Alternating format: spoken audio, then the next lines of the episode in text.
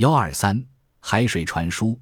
印度尼西亚有两个遥遥相对的小岛——纳吉岛和巴兰岛。千百年来，有一个与外界隔绝的环形海流环绕着这两个岛，方向一直不变。当地人经常利用这欧流向固定的海流交换情报和信件，方法是把信件袋封在玻璃瓶内，投入海流里，一昼夜可达目的地，而轮船游记一礼拜才有一次。当地人因此叫这条海流为“免费的邮递员”。